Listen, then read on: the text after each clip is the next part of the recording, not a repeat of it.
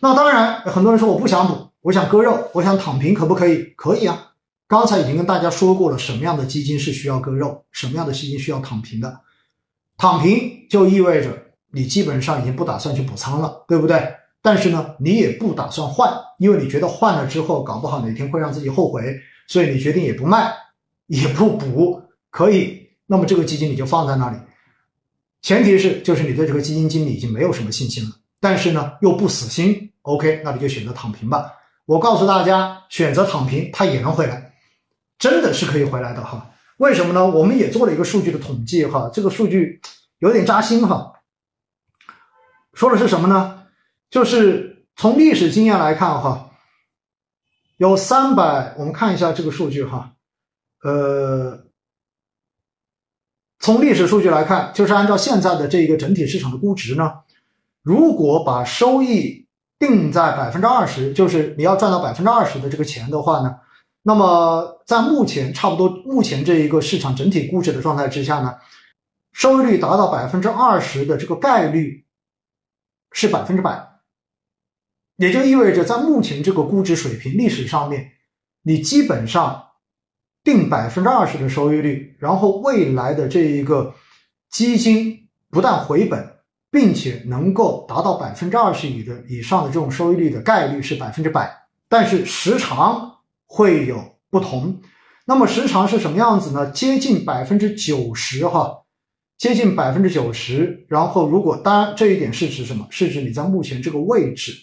然后真的以目前这个时点，然后去做一个投入的话呢，那么百分之九十的概率在一个月之内就能够回本，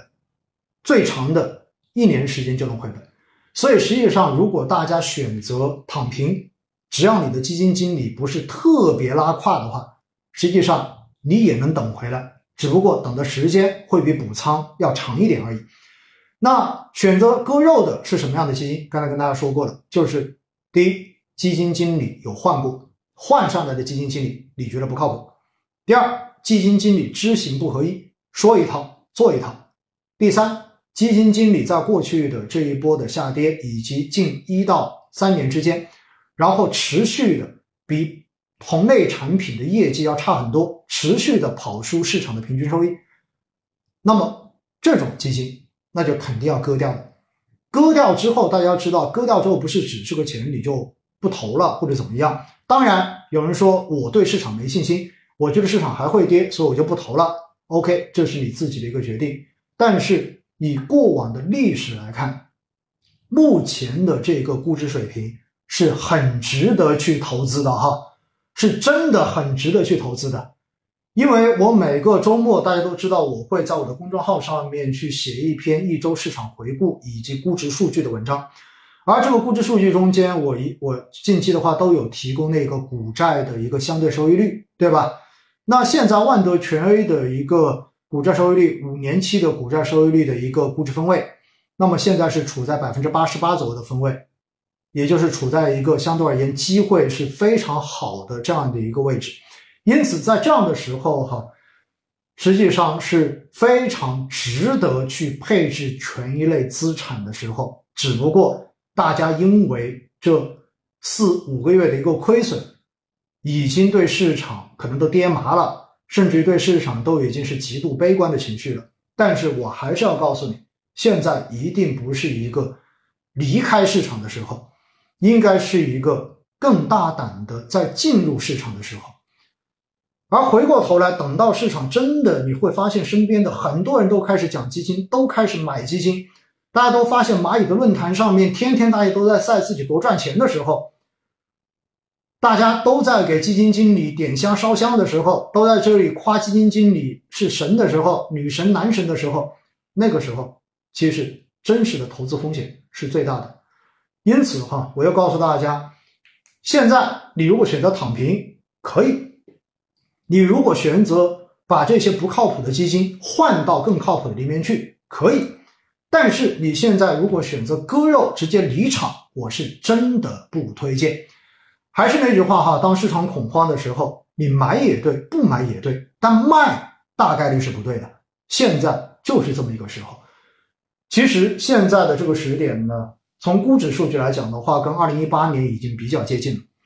而且的话呢，正像我前面所说的一样，有很多的这一种标的跟行业都已经被错杀，优秀的公司已经被错杀。所以在这个时候，真真正正的是值得去买、值得去配置的时候。但是又有多少人能够听进去？又有多少人愿意去听呢？所以的话，我们说，其实，在目前这个时候，基金亏损并不可怕，因为只要你认为中国资本市场的将来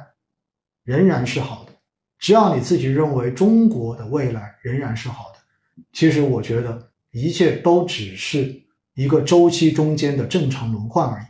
只不过在每一次市场到了这种弱周期，到了这种相对低低一点的时候。市场上面充斥着的都是悲观论，都是末日论，都是垃圾论。所以的话呢，我觉得市场是周期轮回轮回的，而人性是亘古不变的。但是呢，最后你会发现，赚钱看上去其实真的很简单，因为道理就是这一些：在价格便宜的时候多买，在价格贵的时候少买，甚至要卖出。但是绝大多数人永远都是在。贵的时候开始买入，并且越买越多，然后一路拿到最值得买的时候开始割肉，开始退出，开始骂娘。等到下一波市场重新回到高点的时候，又开始尝试着买入。所以哈，说一千道一万，道理仍然是那个道理。但是，正像我前面所说的一样，只要大家能够有一两条真正的听进去，并且把它付诸实施，也许你会发现未来的结果。真的是不一样的。我自己在过去的这十多年，一直都在坚持，一直都在体会着市场的轮回。所以呢，我也希望大家真正的能够在值得买的时候，在市场估值非常低的时候，能够做正确的事情。反正就像刚才说的，躺平可以，你甚至于躺平之后，你就不要打开账户了，过两年好不好？然后你再去开账户。要如果你要选择补仓，OK，今天跟大家讲的非常详细的补仓，对吧？要么根据你自己的这一个账面的一个收益率来决定你的补仓，要么选一个参照指数来决定你的补仓，但是一定要有纪律，不能够佛系。但是如果你要选择割肉，那我只能一声叹息，祝你好运。